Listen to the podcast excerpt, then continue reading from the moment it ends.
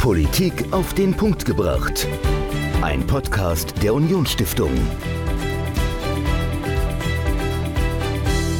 Hallo und herzlich willkommen zu einer neuen Folge Politik auf den Punkt gebracht. Wir sprechen heute wieder einmal über den Ukraine-Krieg. Wir haben die 100-Tage-Marke hinter uns gebracht. Vor wenigen Tagen war es soweit. Mehr als 100 Tage lang dauert der Krieg in der Ukraine schon. Das ist eigentlich unvorstellbar. A, dass überhaupt ein Krieg mitten in Europa wieder stattfindet in diesem Ausmaße und dann auch noch so lange. Michael, was sind deine Einschätzungen? Was glaubst du, wie lange es überhaupt noch gehen wird?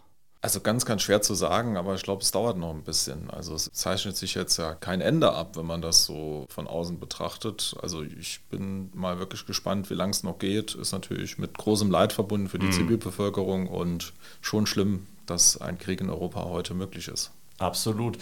Was glaubst du denn, wenn du auch die aktuelle Lage so ein bisschen beobachtest, wird sich dieser Krieg auch nochmal schwerer auf unsere Wirtschaft auswirken? Oder glaubst du, dass wir die Auswirkungen jetzt ohnehin schon sehen und dass sich das ja relativ hält, sage ich jetzt mal, auf diesem Niveau, ohne nach oben oder unten irgendwie auszuscheren?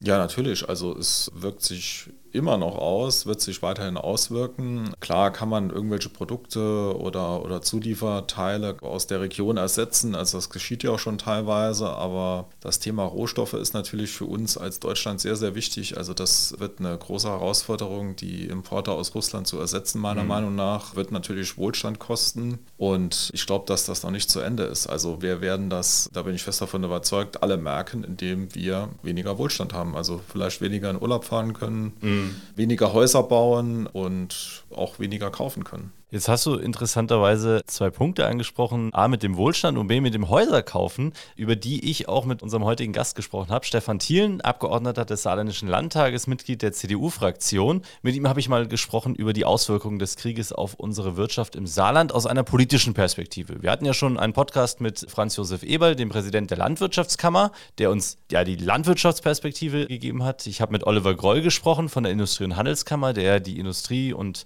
den Handel im Saarland ein bisschen beobachtet beobachtet hat, die waren alle noch relativ, ja, jetzt, die waren nicht pessimistisch, die waren jetzt aber auch nicht übermäßig optimistisch. Die haben das relativ sachlich eingeordnet, wo das Saarland im Moment steht. Und jetzt habe ich mal mit Stefan Thielen gesprochen, wie das denn die Politik sieht und was die Politik auch machen kann. Und wir haben dann auch ein bisschen allgemein über das Saarland gesprochen, welche Standortvorteile das Saarland hat. Und unter anderem sind wir auch auf das Wohnen und auch auf das Bauen gekommen und ja, sprechen auch darüber, ob das Saarland denn vielleicht so als Region auch so Vorort von Metropolen sein könnte. Also beispielsweise die rheinhessische Metropolregion oder die Frankfurter Region.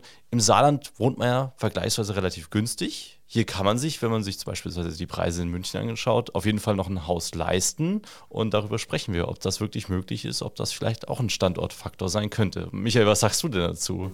Ja, klar, aber ich glaube, generell wird Bauen teurer. Also zum ja, einen natürlich steigen die Zinsen. Also äh, die meisten Leute finanzieren ja ein Haus. Das wird dann natürlich teurer, wenn ich ein Haus finanzieren muss. Zum anderen werden die Rohstoffe immer teurer. Mhm. Das ist ja schon extrem, wie das in den letzten Wochen, Monaten gestiegen ist. Also ich glaube auch nicht, dass das nochmal viel runtergeht. Also es wird immer teurer, ein Haus zu bauen. Und ich glaube, wir müssen uns auch davon verabschieden, dass das jedem ermöglicht werden kann. Also mit normalen Einkommen, das wird meiner Meinung nach nicht mehr möglich sein. Und das Thema vor Vorort von Frankfurt. Ich meine, das sehen wir ja auch. Also ich wohne ja in einem kleinen Dorf im Norden vom Saarland. Ja. Also da wohnen jetzt auch mittlerweile schon Luxemburger, die dann halt einen relativ langen Weg in Kauf nehmen. Aber vielleicht müsste man da einfach die Infrastruktur noch besser ausbauen. Zum einen nach Luxemburg zum anderen nach Frankfurt, da hat man auch vielleicht das ein oder andere verpasst in der Vergangenheit. Also mhm. ich sag mal, Elektrifizierung der Nahestrecke, was ja auch den Landkreis St. Wendel betrifft, das hätte man vielleicht in den 60er Jahren irgendwie weiterführen müssen. Ja.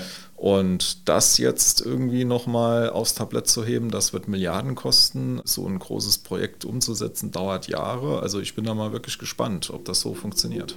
Ich bin auch gespannt und wenn ihr gespannt seid, was Stefan Thielen dazu sagt, was die Politik machen will und machen kann, dann hört jetzt rein. Das ganze Interview mit Stefan Thielen hört ihr jetzt. Viel Spaß. Mir gegenüber sitzt Stefan Thielen, Mitglied des Saarländischen Landtags. Und bevor wir über die saarländische Wirtschaft per se sprechen, wollen wir ja zu dem Thema kommen, das seit Wochen, seit Mitte, Ende Februar die Schlagzeilen dominiert, der Krieg in der Ukraine. Wie haben Sie es persönlich erlebt, diesen 24. Februar? Haben Sie damit gerechnet? Ja, man musste eigentlich damit rechnen. Ich sag mal, spätestens die Woche vor dran, als man dann gesehen hat, auch aus den USA, diese Nachrichten, die kamen, war es eigentlich schon sehr klar, dass sich da was tun wird. Also allein dieser Aufmarsch an Truppenbewegungen, der war ja schon ungewöhnlich. Mhm. Und im Nachhinein weiß man natürlich immer alles besser, aber man musste schon damit rechnen, dass diese Aggression dann in der Weise erfolgt. Okay. Vielleicht nicht in der wirklichen Schärfe, wie es dann passiert ist, aber und wie es sich jetzt auch entwickelt hat in den letzten Wochen, Monaten, äh, aber dass es vorkommen wird, das war jetzt nicht mehr auszuschließen. Ja, wenn sowas passiert, wenn so ein Einschlag kommt, ob voraussehbar oder nicht, dann macht man sich ja manchmal schon Gedanken, so was für Folgen könnte das haben. Haben Sie das, was wir jetzt in den letzten Monaten erlebt haben, so kommen sehen? Haben Sie damit gerechnet, mehr oder weniger, oder waren da auch unerwartete Dinge dabei?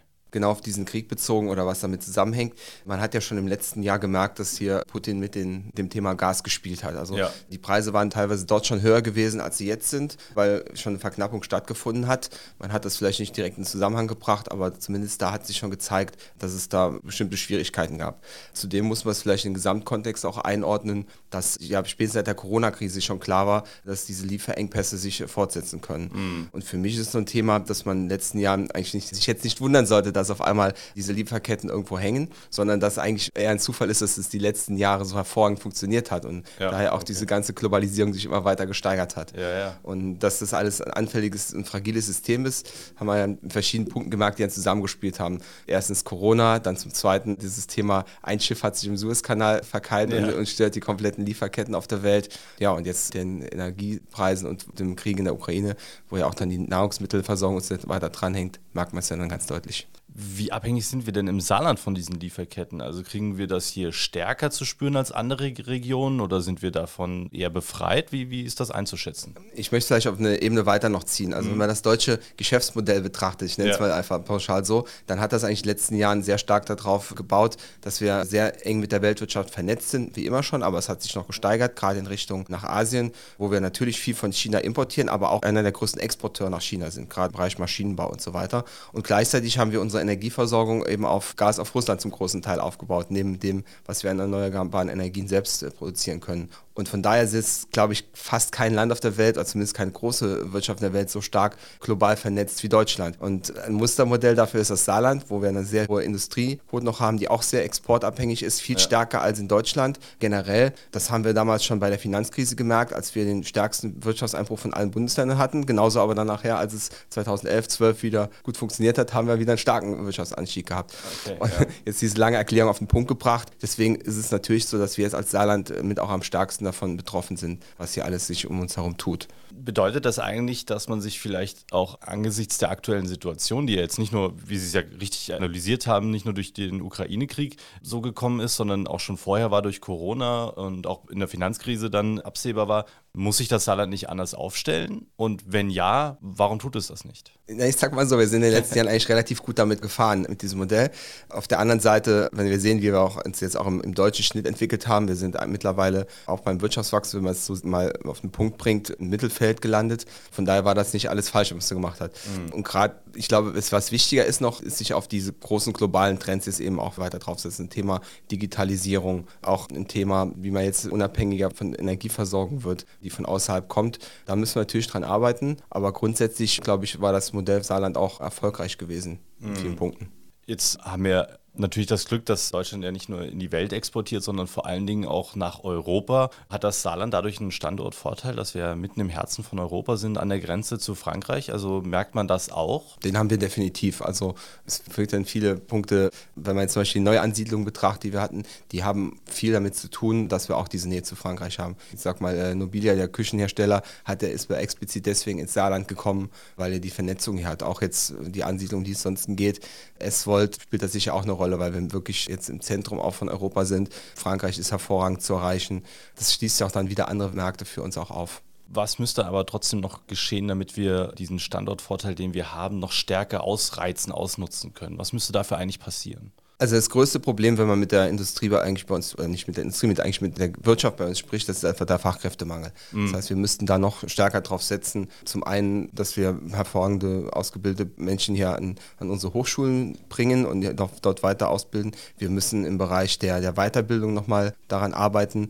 Gerade wenn man sieht, dass manche Industrien jetzt auch ein bisschen schwächeln. Ich sage mal das Beispiel Ford, was sicher nicht an den Mitarbeitern liegt, aber dennoch, die Mitarbeiter, wenn sie jetzt nicht mehr bei Ford arbeiten könnten, man muss ja für alle Fälle gewappnet sein, müssten dann eben auch weitergebildet werden.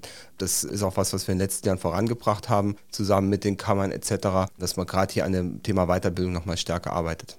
Jetzt haben Sie gerade zwei große Unternehmen genannt, mit S-Volt, die hierher kommen sollen und mit Ford, die schon hier sind und ja, niemand wirklich weiß, ob sie hier bleiben oder nicht. Würden Sie auch sagen, dass das so die zwei ganz großen Faktoren für die Zukunft sind, Ford und S-Volt? Oder sind das eigentlich, wenn man die gesamte Wirtschaft betrachtet, nur äh, zwei von vielen Playern? Also wir haben eine starke mittelständische Wirtschaft erstmal äh, auch im Saarland und da sollten wir auch weiter darauf achten, gerade die lokalen Player hier weiter zu stärken. Gerade die beiden, die wir jetzt genannt haben, werden jetzt nicht aus dem Saarland raus gesteuert. Das ist halt schon ein Thema, wo, wo wir jetzt auch merken, dass wir die Entscheidung im Endeffekt nicht hier getroffen werden, sondern ich würde schon fast sagen, sonst wo auf der Welt. Wenn man es mal aus Sparten ein bisschen aufgliedert, gerade im Bereich Automotive, ist ja ZF der größte Arbeitgeber im Saarland und ja. da haben wir sehr positive Nachrichten auch erhalten. Gerade auch die Landesregierung hier immer sich bemüht hat, zu dem Vorstandsvorsitzenden, der aus dem Saarland kommt, einen guten Draht herzustellen. Und die Entscheidung, dass man jetzt nicht nur hier nur auf die Hybridgetriebe setzt, sondern auch das, generell das Thema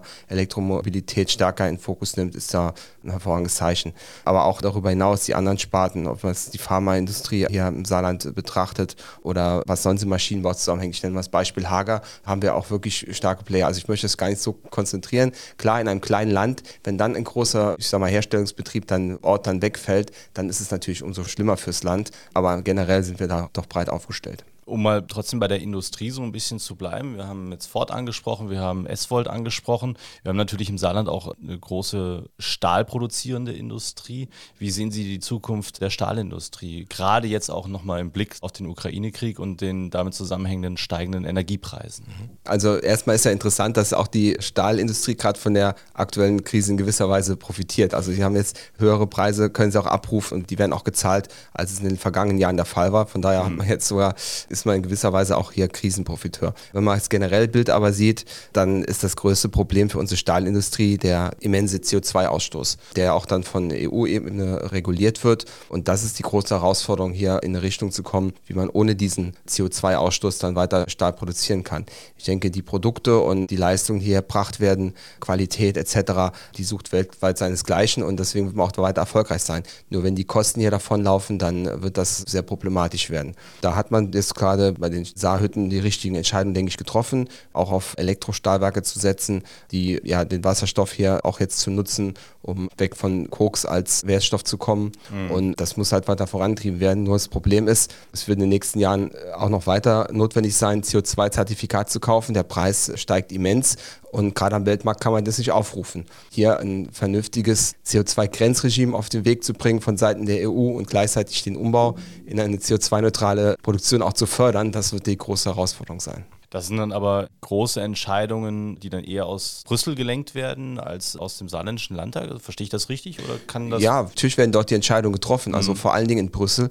Und deswegen ist es unsere Aufgabe hier natürlich darauf aufmerksam zu machen, dass die Probleme bestehen, ja. weil die sind teilweise so diffizil und schwierig auch dann darzustellen, dass man immer wieder den Draht nach Brüssel hier suchen muss. Und gerade da wir momentan keinen Abgeordneten im Europäischen Parlament haben, zumindest von den großen Parteien, ist es auch dann wichtig, hier auch weiter die Verbindung zu knüpfen nach Brüssel. Jetzt ist ja Wasserstoff ein, ich, mal, ich nenne es mal einen Rohstoff, der nicht nur, oder ein Energieträger, der nicht nur im Saarland gesucht wird, sondern auch umliegend in unserer ganzen Großregion.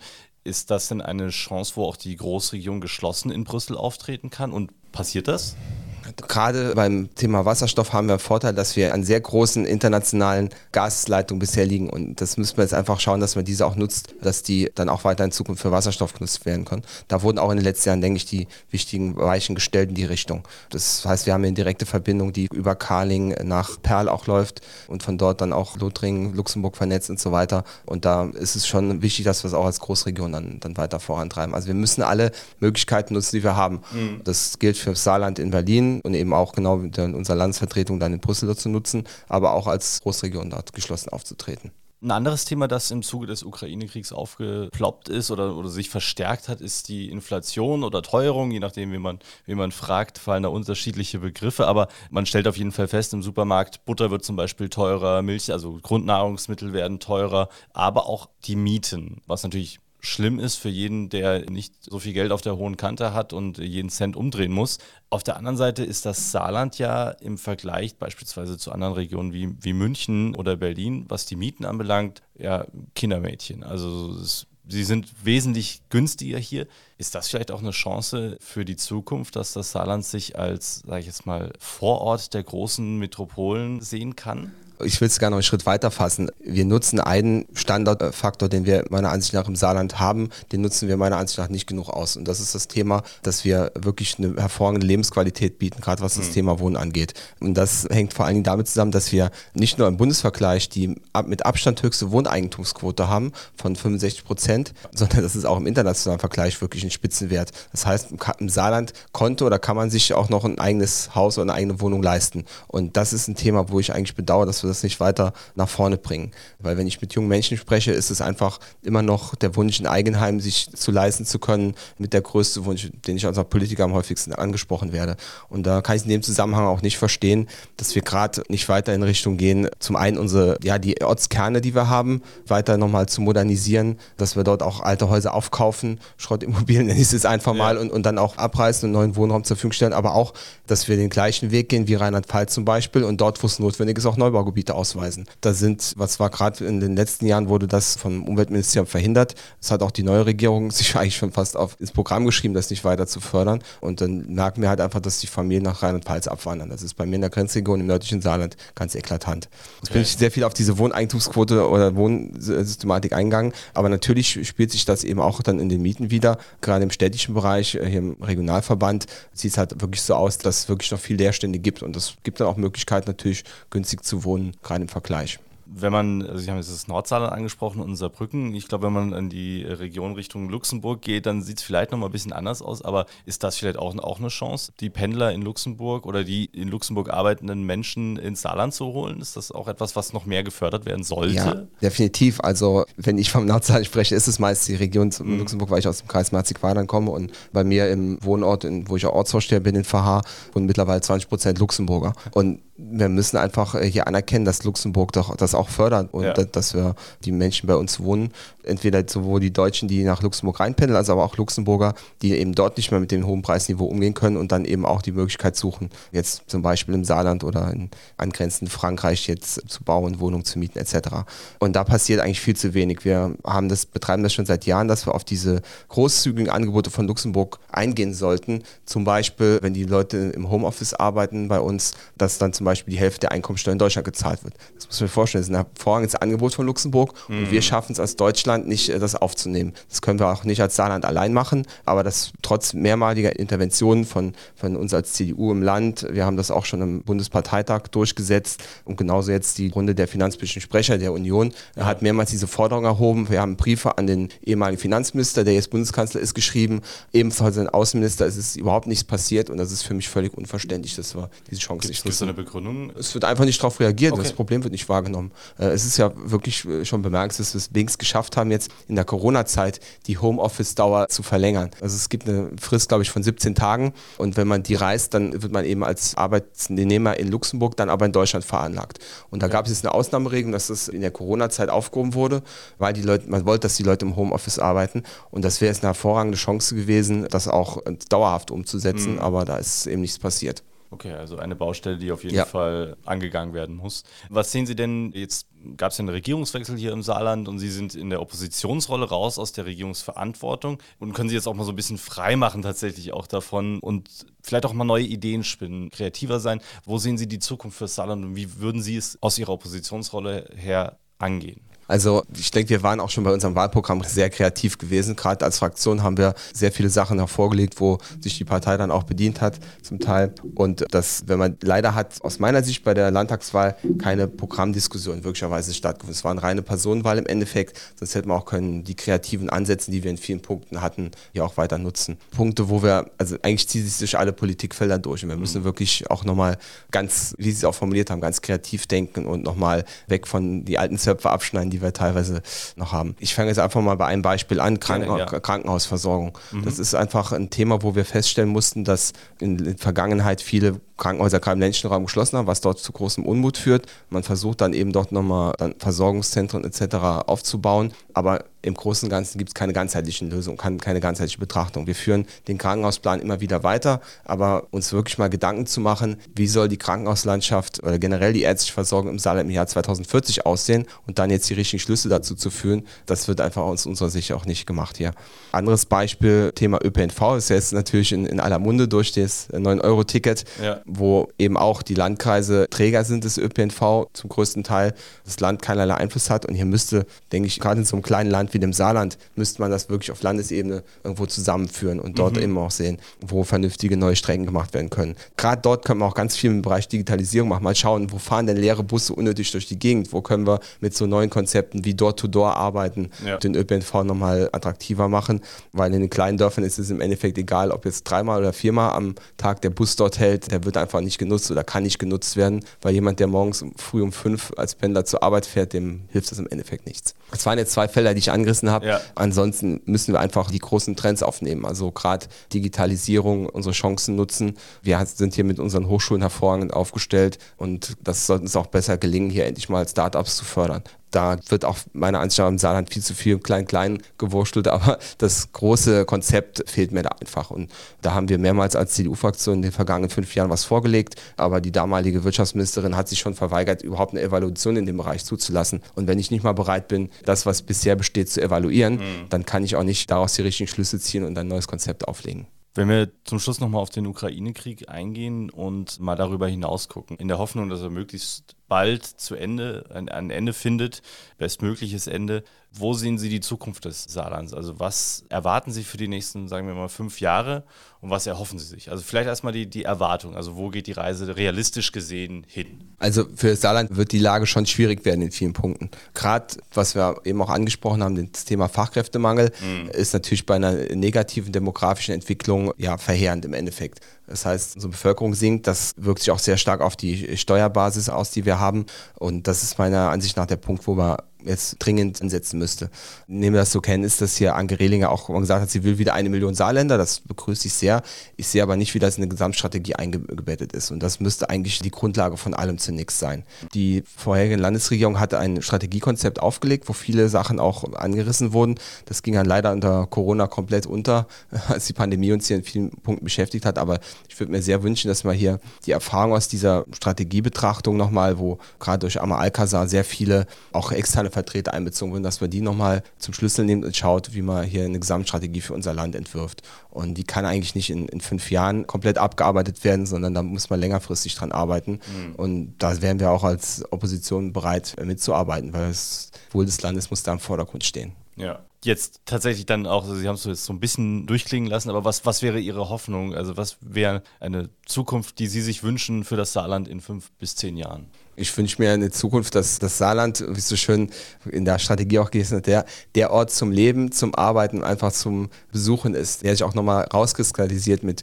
mit vielen Erneuerungen. Und ja, ich denke, wir haben unheimliche Möglichkeiten durch unsere reiche Industriekultur, auf der man auch aufbauen kann, die uns so ein, eigene, ein eigenes Image gibt mhm. und das in die Zukunft zu tragen. Ich denke, da gibt es ganz viele Beispiele in Deutschland, in Europa, in denen wir uns auch orientieren können. Ich nehme mal nur das Thema Luxemburg. Ja. Man sollte da nicht alles kopieren, weil weil dort auch nicht alles so rosig immer ist, wie es scheint. Wir haben, haben ja eben auch darüber gesprochen, dass viele Menschen sich dort auch keinen Wohnraum mehr leisten können. Aber sich daran zu orientieren, wie man es dort geschafft hat, über die Finanzindustrie jetzt wirklich unglaublichen Wohlstand zu schaffen, das sollte uns auch gelingen mit unseren Möglichkeiten, die wir haben. Und wenn das Saarland für manche Sachen mal Testlabor in Deutschland sein könnte, dann wird sich sicher auch das eine oder andere erfolgreich da etablieren.